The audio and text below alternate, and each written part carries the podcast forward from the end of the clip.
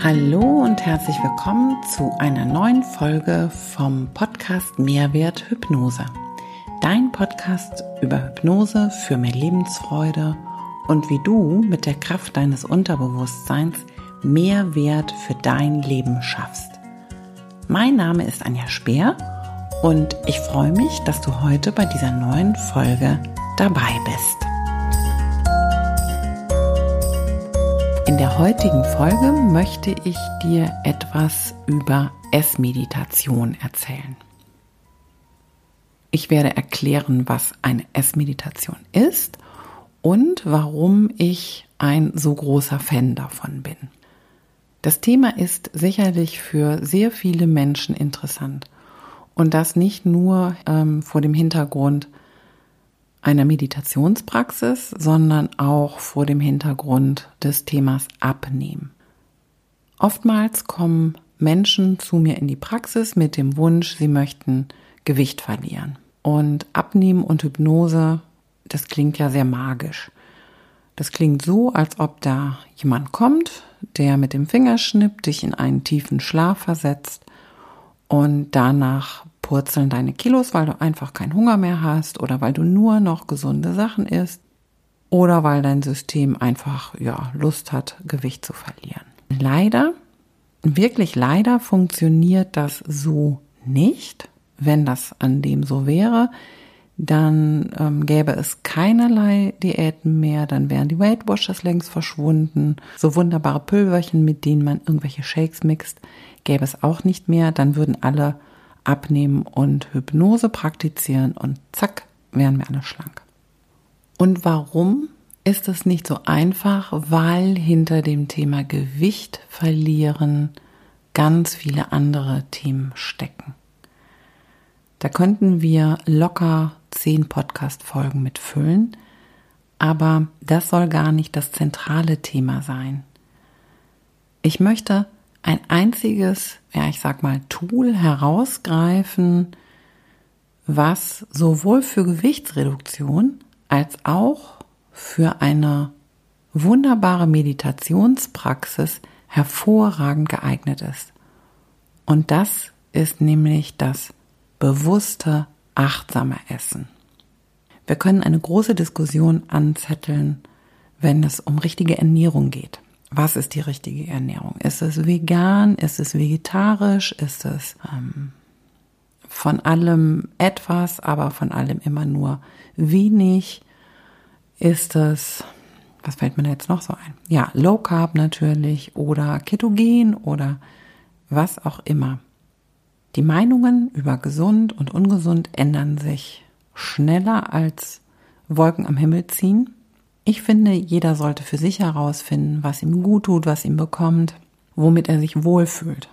Also bei der Essmeditation geht es eben nicht darum, was du isst, sondern es geht ausschließlich darum, wie du isst. Und ich selber habe die Erfahrung gemacht, dass dieses Wie sehr viel verändern kann. Einziges Problem, und ja, das ist das, was eigentlich immer Problem ist, um Veränderungen zu bemerken, muss man es halt tun. Aber was bedeutet es denn nun, über sein Essen zu meditieren? Heißt das einfach nur, sich da hinzusetzen und ähm, langsam nachzudenken, was esse ich denn da oder so?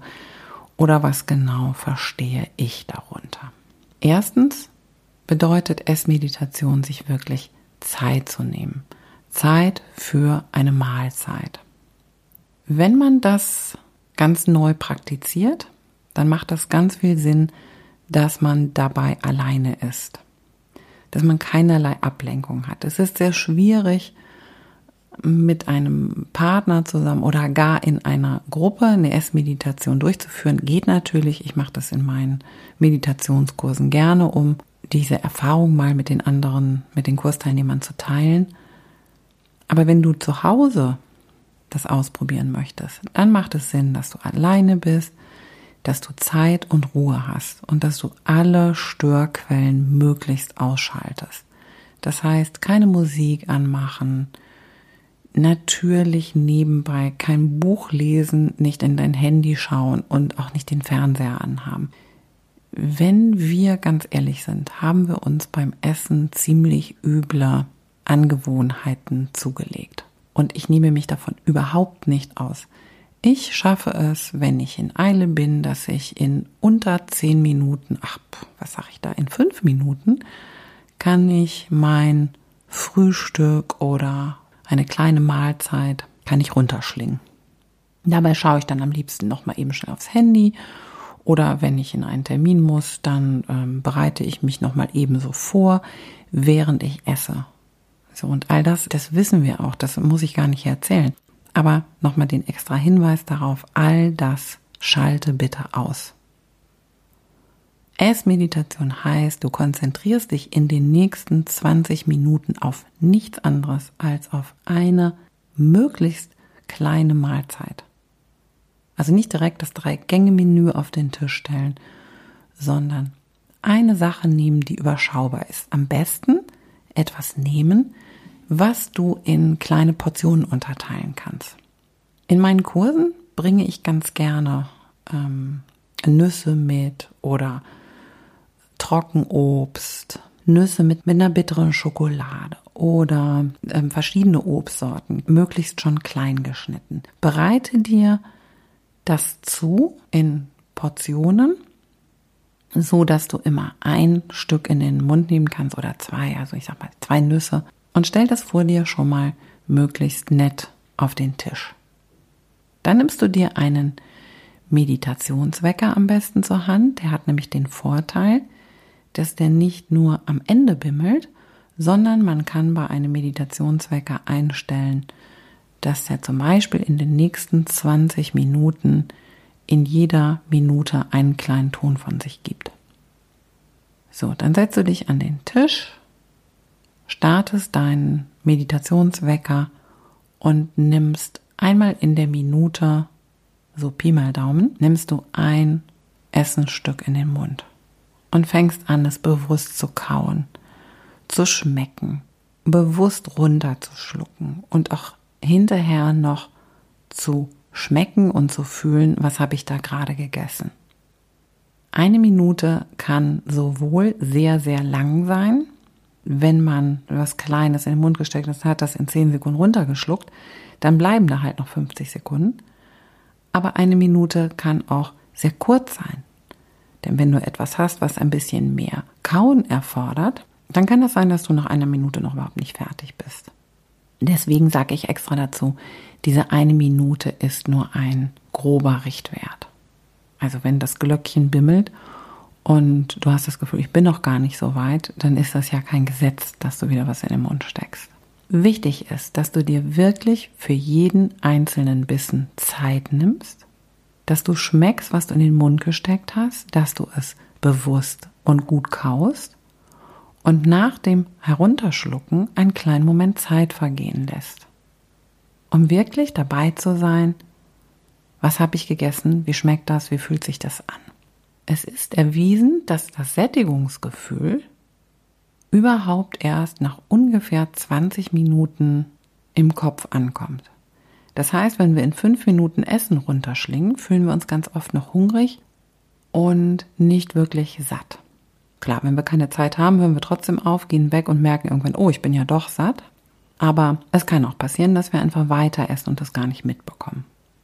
Ich kenne das von mir sehr gut, wenn ich Süßigkeiten esse, dann merke ich gar nichts. Dann kann ich es einfach reinstecken. Also ich schaffe locker eine 300 Gramm Tafel Milka die geht weg wie nix.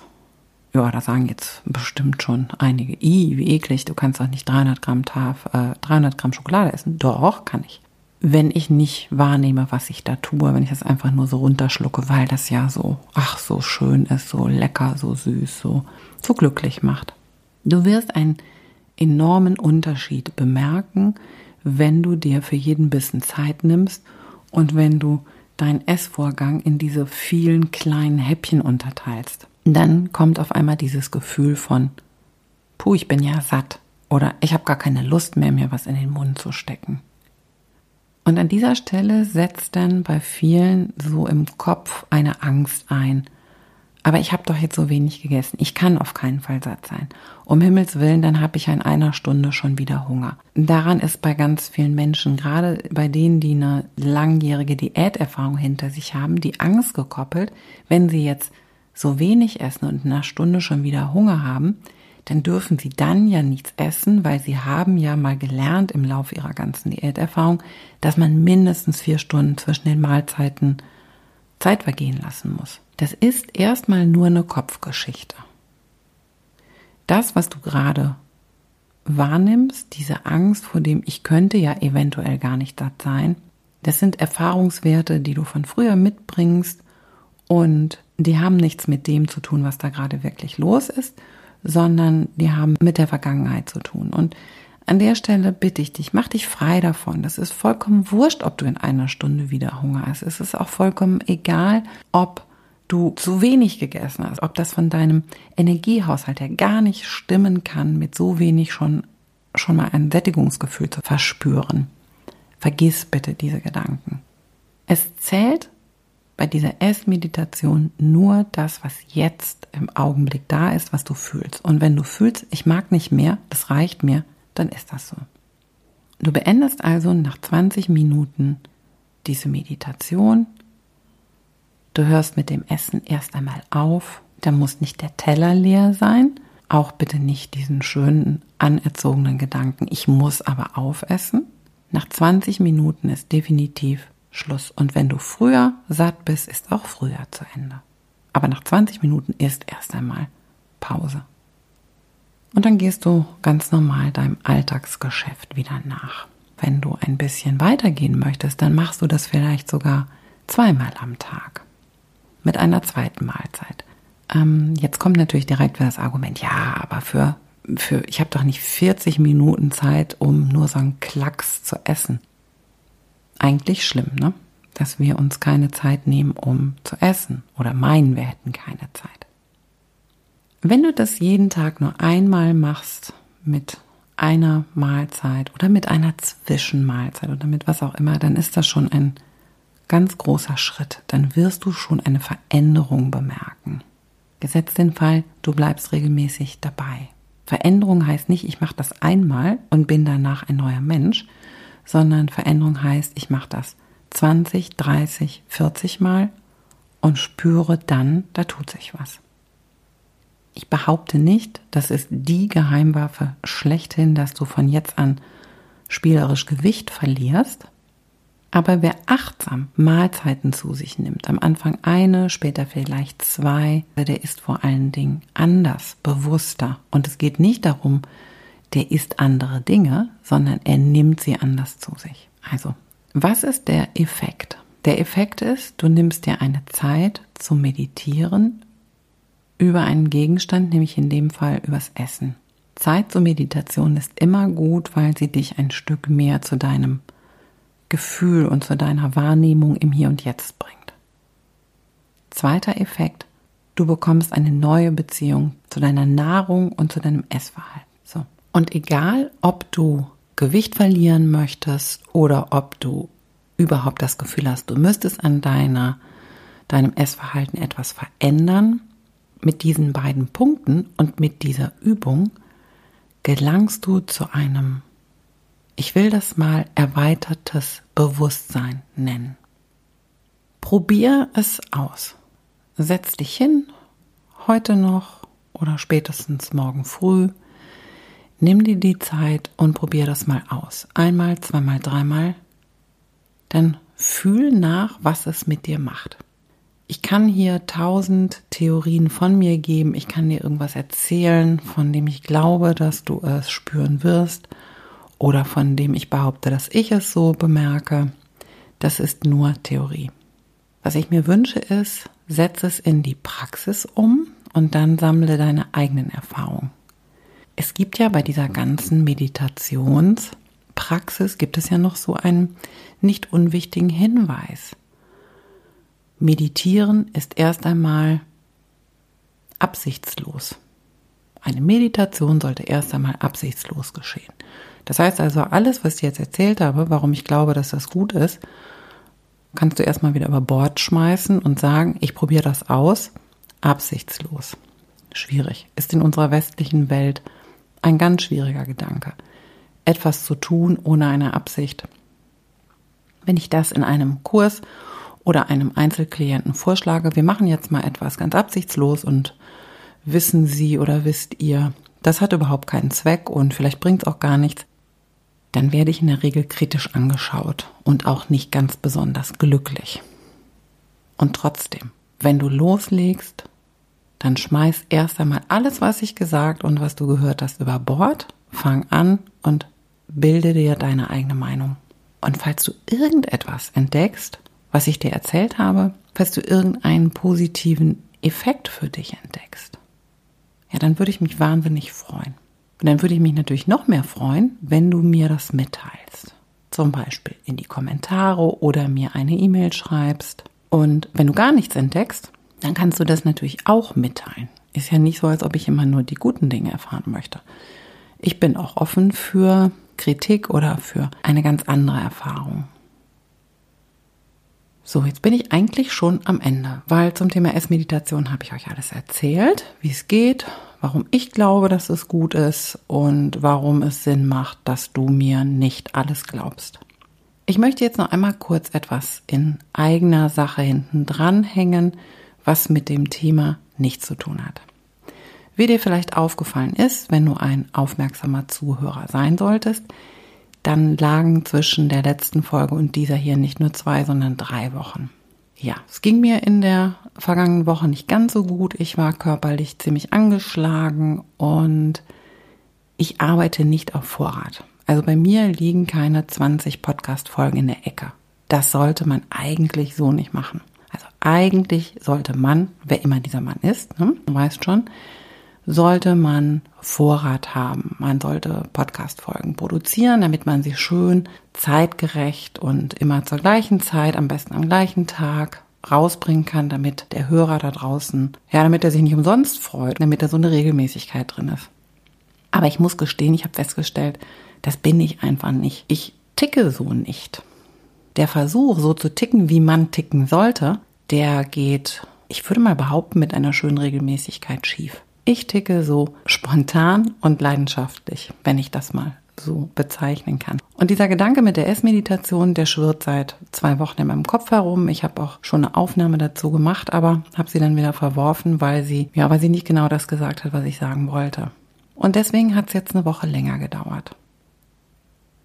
Ich würde mir sehr wünschen, wenn das kein Thema ist, meinen Podcast nicht mehr zu hören, und ähm, stattdessen so ankommt, wie es gemeint ist, nämlich immer wenn etwas kommt, kommt es von Herzen und da fehlt dann manchmal so ein Ticken Regelmäßigkeit. Auch zu diesem Thema würde ich mich total freuen, wenn du mir was schreibst in die Kommentare oder eben in eine E-Mail. Wartest du auf eine neue Folge oder sagst du, naja, wenn sie kommt, kommt sie, so ist es halt, ist das total egal, wann sie kommt oder wie tickst du da draußen? Fände ich auch ganz spannend was ist für dich und für euch das passende Vorgehen. So, damit dieser Podcast ein bisschen bekannter wird, damit dieser Podcast mehr Menschen erreicht, wäre es ganz super, wenn du ihn bei, bei Apple Podcast, so heißt das jetzt, likest, bewertest und kommentierst, denn das hilft ihm eben bekannter zu werden. Natürlich auch auf allen anderen Plattformen, Spotify, deine Podcast-App, wo auch immer bitte ich dich, dass du mir einfach eine Bewertung da lässt, einen Daumen hoch, was immer da so möglich ist. Das ist ja in den verschiedenen Plattformen sehr unterschiedlich. Denn das Ziel, meine Vision ist es, dass ich Menschen erreiche, dass ich nicht nur zehn Leuten erzählen kann, ähm, wie sehr ich an die Kraft des Unterbewusstseins, der Meditation und deiner inneren Einstellung glaube, sondern dass ich das ganz, ganz vielen Menschen erzählen kann. Und ich fände es toll, wenn wir eine Community werden, die das möglich machen. Und wenn du mit mir zusammen an dieser Vision arbeitest, fände ich super schön. Ja, nun habe ich für heute genug geredet. Die Sonne scheint, es wird ein, zumindest bei uns im Norden, ein stürmisches, aber glaube ich doch auch ein bisschen sonniges Wochenende. Ich wünsche dir da draußen alles Liebe, alles Gute. Hab eine tolle Zeit, glaub an dich, Schau, was dein Weg ist, wo willst du hin, woran hast du Freude. Ich freue mich darauf, dass wir uns wiederhören und bis dahin sende ich dir ganz liebe Grüße. Tschüss, Anja.